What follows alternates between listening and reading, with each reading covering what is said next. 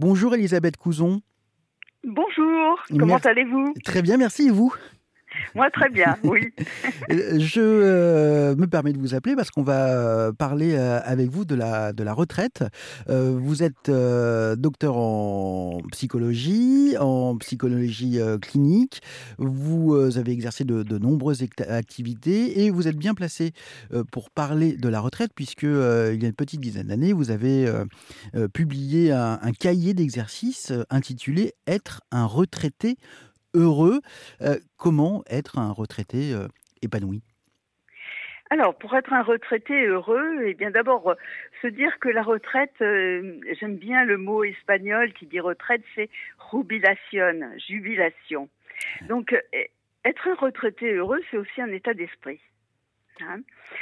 et, pour moi, la retraite, ça se prépare. Ça, hein, se prépare longtemps avant?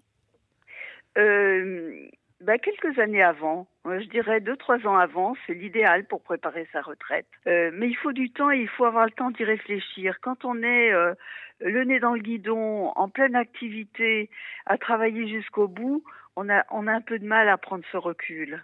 Pour le retraité, ça sera comment vais-je pouvoir prendre une nouvelle place? Et sans enjeu financier, sans être obligé de, de faire valoir toutes ses compétences.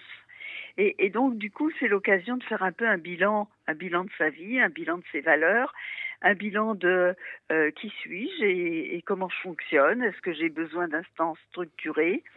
Est-ce que j'ai besoin de rencontrer beaucoup de gens et de refaire un cercle d'amis ou pas? Ou est-ce que j'ai besoin plutôt de silence et de temps pour moi à ne rien faire? Question de tempérament. Merci beaucoup Elisabeth Couzon. Je rappelle que vous êtes euh, psychologue, clinicienne et autrice du livre Être un retraité heureux paru en 2012. Vous retrouvez tous les détails sur erzen.fr.